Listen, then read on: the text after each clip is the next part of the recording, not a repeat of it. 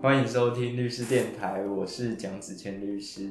这一集是律师电台的第二十八集，我们一样很高兴的邀请到魏军律师。那这一集的录制日期一样是在乌俄大战的第一天吗？希望不是，希望不会被历史记载为第三次世界大战的开头。对，二次世界大战的开头不知道是什么时候，在欧亚，在欧洲好像是那个吧，闪电入侵波兰吧。对对，入侵波兰。嗯嗯，那在亚洲就是日本入侵中国，对，从东北嘛，嗯，好像是这样。好，题外话。是卢沟桥啊？没？是吗？是卢沟桥吗？我真的不知道。完，了，我不知道，完了，就历史不好啊。对，那这一集我们比较有趣啊，聊点轻松的啊，也是刚好我们最近遇到的状况。对，这一集我们聊面试，嗯，嗯，就是大家在一定是有面试的经验啊，除非呃家里是三岁自耕农，或是 或是爸爸有留给你一栋那个一个月可以收租两百万的房子，不然大家基本上都要出去面试啊。对我我们的听众应该大部分有面试过啦，或者是没关系，大家就当参考，就是如果你听完了之后，哎、你就当成我们的分享啊，就是你之后的面试，也许你可以用到一些类似的我们今天讲的呃重点或者技巧，也不一定，嗯，所以最近其实我们也有面试一些经面试一些新人的经验。对，因为我们最近大家顺便跟大家讲一下，也许非法律系的朋友对这个会比较有兴趣，就是律师事务所组成大概就是呃律师跟我们很概括的讲助理。对，可是助理要做的工作呢，其实在一般的律师事务所就会分成两块，嗯，也就是所谓的法务跟行政。嗯，对，那呃，我们最近在面试的是法务助理，也就是说，其实他会他的工作实际上会比较呃法律一点，可能不是纯粹机械性的，可能会需要呃写写诉状、查查判决、做一些研究，对，然后来帮助律师，这个是法务助理。这个在传统事务所比较少见哦。对，其实传统大家会很多，我觉得很多律师事务所它的名称虽然叫法务助理，但是做的事情其实都是行政。通常为了压低成本啦，嗯呃，事务律师事务所的组成一定是有律师嘛，嗯，那律师以外的我们都叫助理。对，都叫那助理传统的传统的，比如说我以前实习的事务所，嗯。真的是中南部比较传统的那一种，他们会用一个职称叫做法务助理，嗯，但是法务助理的范围最多包含到以下几个，一个是柜台，然后第二个是行政，然后第三个是写状，简单的书状，比如说支付命令或是那种承包状，第四个还要兼会计，哎、对我正要讲，其实我之前的记账啦，也不叫会计，呃，对啦，我之前的事务所其实也是这样。老实讲，我之前也没有呃合作过所谓可以帮忙写状的法务助理，写状就是律师的事啊。对，所以你又要写状又要开庭，就会很崩溃。传统上来说，嗯，所以在传统上来说，律师就是必须要把诉状完全都由律师来写，嗯然后开庭就不用说，一定是律师去。嗯，那案件量就会比较没办法同时做这么多件。对我那时候我在第一间事务所的时候，我就会觉得天哪，我只有下班时候才有办法写状，因为你上班时间你在开庭啊，你在接书记官的电话啊。对啊，等到下接当事人的电话，然后等到下班了之后，你才有自己的时间坐在电脑前面写状。啊，嗯，真的蛮累的。对，蛮累的。你知道网络上有个梗图吗？嗯，就是律师杰克就说，呃，当律师其实压力也没有这么大，然后律师杰克三十八岁，然后他的脸可能是八十岁的 脸。哦，有，我知道，哎、f a c e b o o k 有一个那个专业叫什么 lawyers issue 之类的，嗯，对我觉得还蛮有趣的。我不知道他他就是一些一一些律师的梗图，对所以看着心有戚戚焉。反正呢，律师事务所组成有律师跟律师以外的，我们统称助理啊。那我们事务所比较特别，就是我们有开一个职缺，就是法务助理。嗯呃，他不需要，他除了跟法院联系以外，不太需要负责行政的工作。嗯那嗯，他他的直属的主管就是律师，对等于说他受律师指挥，然后协协助律师跟法院联系，然后去写简单的诉状，嗯类似这种。嗯，没错。呃，我觉得是这样啊，就是说，因为在听我们节目的听众朋友可能很多是法律系，那老实讲，法律系其实呃国考它毕竟是一个一个怎么讲呢？它它就是一个坎在那边啦，那也许你跨了好几次都跨不过去。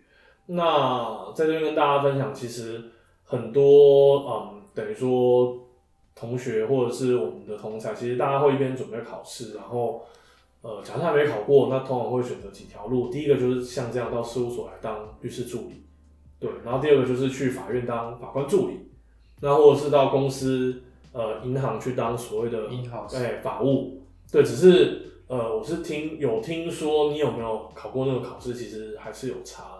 现在的 in house 法务都马要律师执照，对啦，因为你，呃，等于说你没有那个牌，其实你的第一个你的薪资，然后再来就是你的升迁，其实都会受到影响。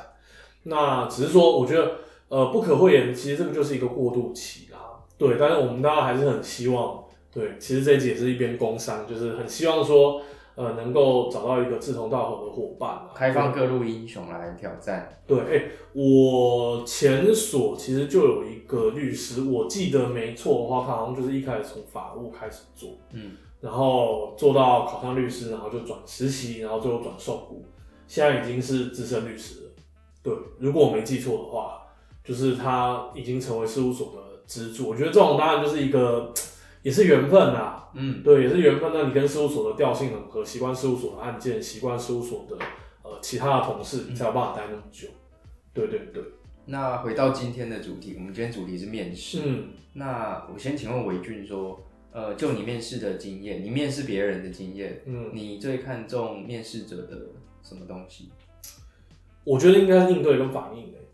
对，就是你不能说太太紧张，但紧张是一定的啦。可是你的呃反应的速度，因为我觉得做我们这一行其实最重要就是反应。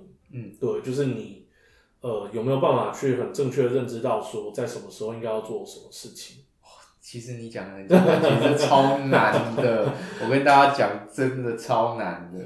对，尤其是我刚入行前半年的时候，老师说，你叫我问我说我现在做什么，我跟你说我也不知道，是慢慢后来才比比较比较上手。但是我觉得你说的也没错啦，嗯就是第一时间的反应，对，脑袋转动的速度，对对对对对对对，然后你比较看重的。嗯，我觉得这个是很重要的啦。当然就是也是要呃好相处啦。嗯对对，因为你其实到一间公司了之后，你还是怎么讲？就是你跟你跟这群同事相处的时间其实也会蛮长的。嗯，对，那你当然会希望说，呃，来的不是一个，我觉得适度啦。有一句话我不知道你有没有听过，就是上班好同事，下班不认识。嗯，对，可是你至少要上班的时候是个好同事啊。嘿嘿嘿对啊，那我觉得这也是一个基本啊。那只是说，呃，除了这些之外，很重要其实当然还是专业能力。是对，还是专业能力。我们的法务助理有要求是要法律系毕业的，哎、对有吗？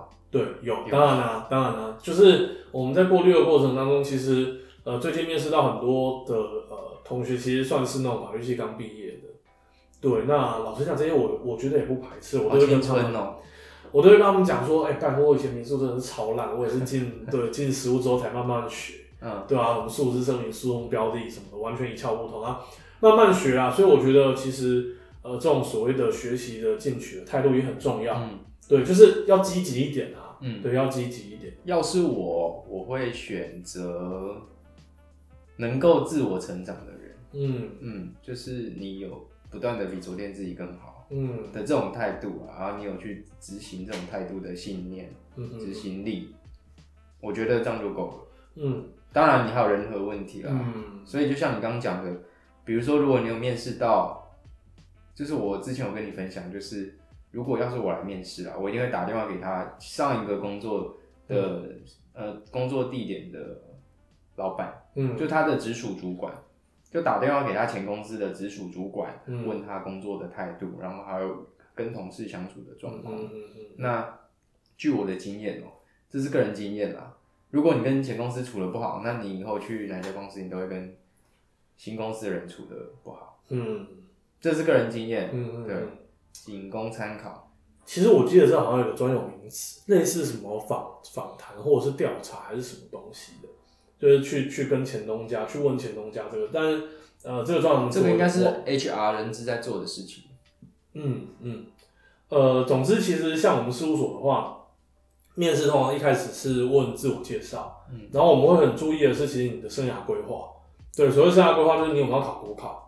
那如果考上国考之后，你的应该说国考的类型啊，考上了之后你有什么样子的想法？嗯对，这些都会是我们呃在意的点。那当然，学历我们会稍微看一下你是哪间学校毕业的啦，可是没有绝对。那我个人呢，在面试的时候，我其实都会问，我会问说你在以前学校的时候，你有没有学比较跟实物接轨的课程？嗯，对，那通常会有一些实例演习啊，或者是书状撰之类的。那可能下一步我就会说，那你到底写过什么样子的状？对，呃，我会建议啦，如果你在不是第一份工作有写过一些书状的话，其实你可以把那个当事人遮蔽起来。对，因为我觉得这个很重要。因为法律系其实一开始我们讲的就是三段论吧，嗯，对不对？这个是从我记得应该是从大一开始，然后一直到大四。对，我觉得对我来讲，其实我刚才分享就是说那个反应的速度，其实就是四个字。我也有跟来面试的这个，诶、这个朋友讲过，我觉得就是四个字，就问题意识。嗯，对，就是你看到一个东西的时候，你有办法意识到一个问题。抓重点的能力。哎、对，就是抓重点的能力。我觉得这不管在研究还是在实务上都非常重要。对，这会直接影响到说你去判读一个判决，你去判读一个对方的诉状等等的时候，对你有没有办法快速的去掌握到重点，然后做出反应？对对，这个倒蛮重要的。嗯嗯，欸我刚刚刚刚突然想到要讲什么忘记哦。要是我啦，要是我，呃，我如果面试法务助理的话，嗯就是我之前也跟你分享的，我会挑一个我自己曾打过的判决，嗯那那个判决是来龙去脉我是很清楚的，嗯然后在面试的，比如说前二十分钟，它必须要有个时间限制，这样就要挑战性。嗯然后给来面试的人跟他说：“来来，你看这个判决，然后你帮我主张四个东西：原告主张什么，被告答辩什么，本案争点是什么，法官对于争点认定是什么。嗯那你就直接给我一个 brief，给我一个口头报告。那我就认为这样子可以看出一个人的能力。因为我要说的是，我觉得对于律师比较不需要做这种训练，是因为大家都有通过一个呃很毕毕竟相对客观的考试，嗯就是律师高考。嗯但是法务并没有这个资格要求，所以要怎么在短时间看出一个人的专业能力，好像也只能用这种方法了。我觉得在这边可以分享一下，应该不会有人听了这集之后来来面试，因为这算是泄题。但是我觉得也跟大家分享，说不定有一些还在法律系念书的朋友有听到我们节目。其实，呃，大绝大多数的判决，它都会有。我讲的不是三审，因为三审有它的格式，是，但是一二审的判决都有它固定的格式。对，我们先讲民事啦，刑事就就先，我觉得刑事是另外的问题，而且会涉及到不同的案件，所以刑事我们先不讲。嗯，民事的话，通常会有几个，就是呃都会按照这个编排。第一个是程序问题，有没有管辖的问题，有没有诉之变更追加的问题，就是你一开始起诉的是 A 加 B，后来变 A 加 B 加 C，嗯或者是剩一个 A 之类的，就是这种程序问题，它会先解决，这是一个。第二个之后一定是原告主张，对巴拉巴拉巴拉巴拉巴拉，下面一段被告则以，不啦不啦不啦不啦不啦，在下面一段有可能是它会有个大标写本院判断，那也可能没有，比如说经查或者围查，嗯，那这个时候你就可以知道说，哎、这个部分才是法院的见解。新政，对，所以其实常常有，老实讲，我自己之前也犯过这样子的错，就是常常有你会不小心把前面的原告或是被告的主张当成是，见解，对，当成是这个判决的见解，这是很要命的错误，嗯，对，很丢脸的错误。嗯。所以我觉得，就像子谦刚才讲的，如果你在分析的时候，你连这个都没有办法分辨出来的话，其实老实讲，呃，我作为律师，我要请你去找判决，我可能就会有顾忌。嗯。对，那再跟子谦分享一下，其实更深一层的层次，其实是，当然这个以后我会教，假设我们有法务，应该说我们法务进来的时候，我会教他，对，也跟你分享一下。你知道，其实找判决也是有美感的，嗯对，就是像我自己，我原则上我都要高等法院以上判决，最高法院最好。如果没有最高法院，那至少要高等法院。哎、很多律师不是哎、我看到很多律师贴一堆地院的判决，嗯我看到就想说，你贴这个干嘛？嗯，对你知道就是为什么要高院吗？因为高院，因为我呃要从头讲起，就是法官他的考绩 嗯哼，就是有两个两个面向，一个是上诉率，一个是维持判决率。哎、所以呃，地院的法官在写判决的时候，也会参考高院法官的见解。嗯，所以呃，高院法官对于地院的法官，啊，高院法官的见解对于地院法官有呃影响力。嗯所谓影响力，不是法律上的影响力，是呃地院法官在写判决的时候，他会去参考高院的法官，嗯。避免他因为做出跟高院法官不一样的见解，然后被高院驳回啊废弃发回，嗯嗯嗯应嗯，该是这样应，该说废弃啊，不一定会罚哦废弃。高院不一定会就废弃。对对对，其实我觉得就是子谦讲的，所以其实找判决的时候有一个很重要的点，就是你要看这个判决是不是确定判决。原则上我会希望是高院的确定判决为主，嗯。对，那非不得已不要去找地院，因为地院基本上都会上诉，嗯除非你确定这个案件上诉了之后被高院驳回。但是既然如果是这样，那你为什么不用那个高院的判决就好了？嗯对，你为什么要用地院？所以这个很重要，因为你如果今天拿的是一个高院后来被最高法院废弃的判决，就算他的论点对你是有利的，看这个案件的法官也不会去采这个见解。对啊，因为他后来被废弃。对，因为他后来被废弃了。对，所以其实呃，这个是我之前在，就是也算是我在之前的事务所的律师给我的训练啊。就是说，呃，很重要的就是说，当对方的诉状来了，其实你可以先看他的实物见解有没有引错。嗯哼，对你搞不好可以先从这个地方去做攻击，说第一个可能案例事实不同，对第二个他可能被废弃了。嗯，对对对，那回到今啊天的面试对主题，嗯，有什么事情是面试 NG 行为吗？我先抛砖引玉，我认为迟到不行。你哈哈，啊，嗯，呃，我觉得迟到不行啦，对，代表你没有很重视这个面试这份工作。对，嗯，然后还有什么其他 NG 行为？嗯，穿着，穿着不会有人穿 T 恤来面试吧？大家都穿有领子。我以前面试会打领带，我也会，就西装领带，然嗯后至少要看起来很端庄、很整齐嘛。哎、我跟你分享一个小故事哼。对，就是我以前在研究所的时候有一堂课，哎、没有，那时候是我大学，不是研究所。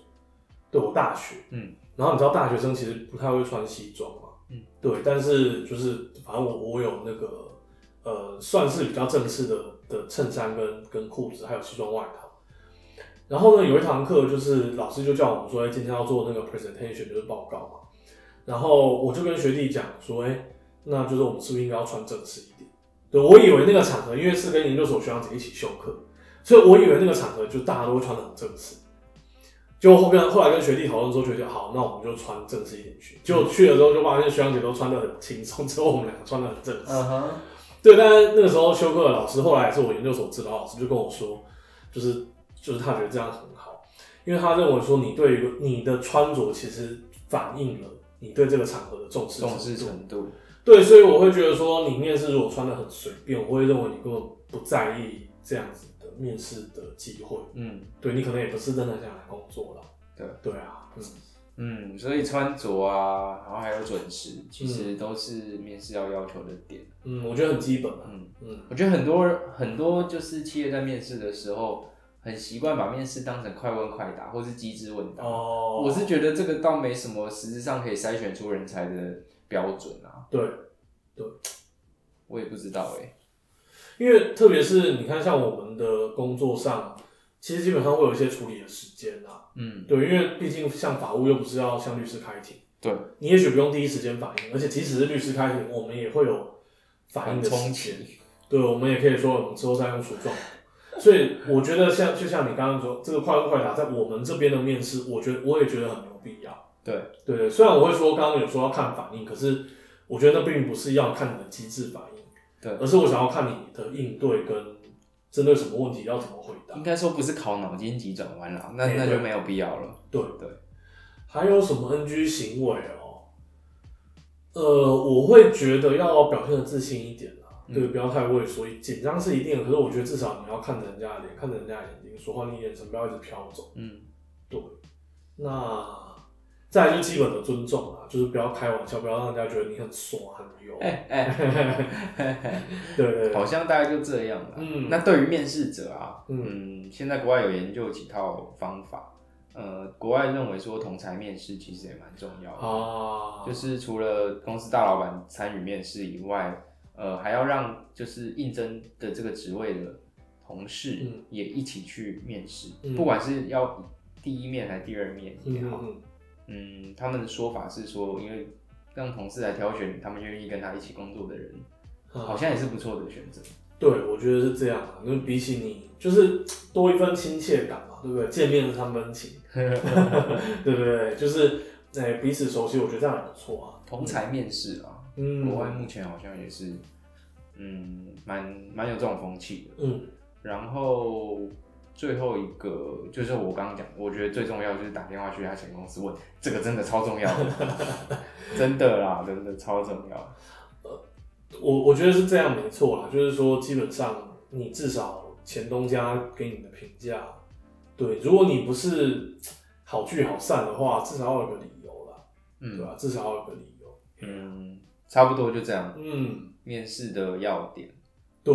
那欢迎各路英雄来挑战。对，我们也在招律师啊，对啊，也欢迎、哦对啊，我们在招律师，然后也在对找法务。律师，对，因为 OK 的嗯，，OK 的，嗯，希望各路英雄来挑战。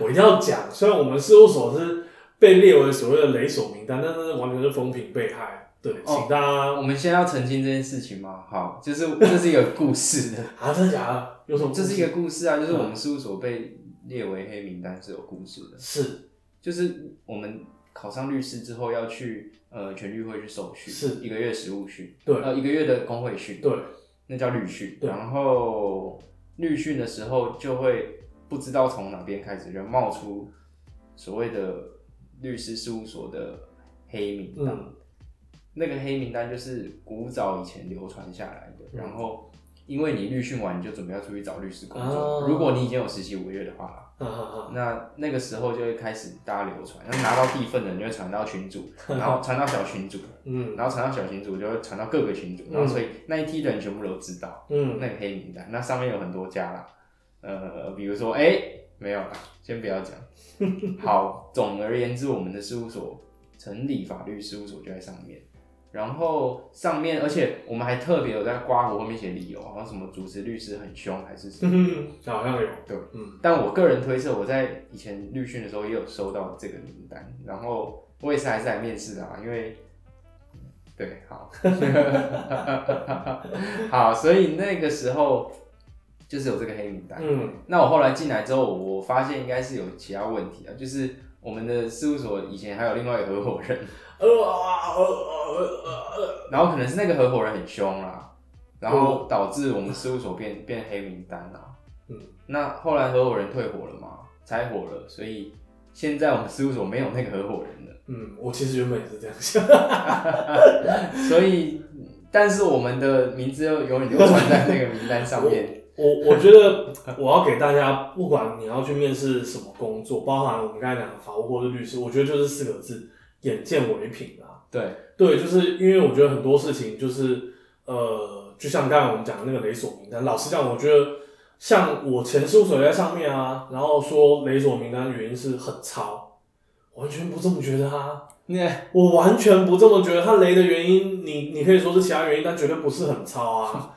对，所以我觉得就是这种东西，它会失真啊，而且有些就是呃之前工作人的，或者是甚至流传的这种主观的看法。对，所以我会建议，其实你如果有这样子的机会，那至少还是面试看看。之前律师工会还有请我们老板去律师工会上课，看可不可以一举平反这个这个这个黑名。嗯，但后来没有成啊，所以呃还是流传在那个名单上面。哎、我觉得小小牢骚一下，你不觉得有时候其实呃，作为事务所的经营者也是蛮辛苦，因为你搞不好跟一个人处不好，然后他就这样放，黑你对，去去放一些，hater 对啊，然后你就就可以，风评被害，对，所以真的要真的很难。嗯 OK，以上以上是我们事务所变成黑名单的故事。嗯，对，我觉得雷雷不雷看人，有些人雷的点是配不够高，有些人雷的点是工作量太大。对了对了，嗯。那我至少认为我们事务所的职场的环境是非常好，嗯，我觉得真的真的是气氛也还不错。嗯，真的是不错，对，蛮年轻的，蛮活泼的。嗯，OK，那就 这一期就跟大家分享到这边。对啊，欢迎大家来，有机会的话可以到我们事务所来面试，对，好，当同事哦当同事哦。嗯好，谢谢大家。那律师电台我们就下礼拜见，，OK，大家下礼拜见，拜拜。拜拜。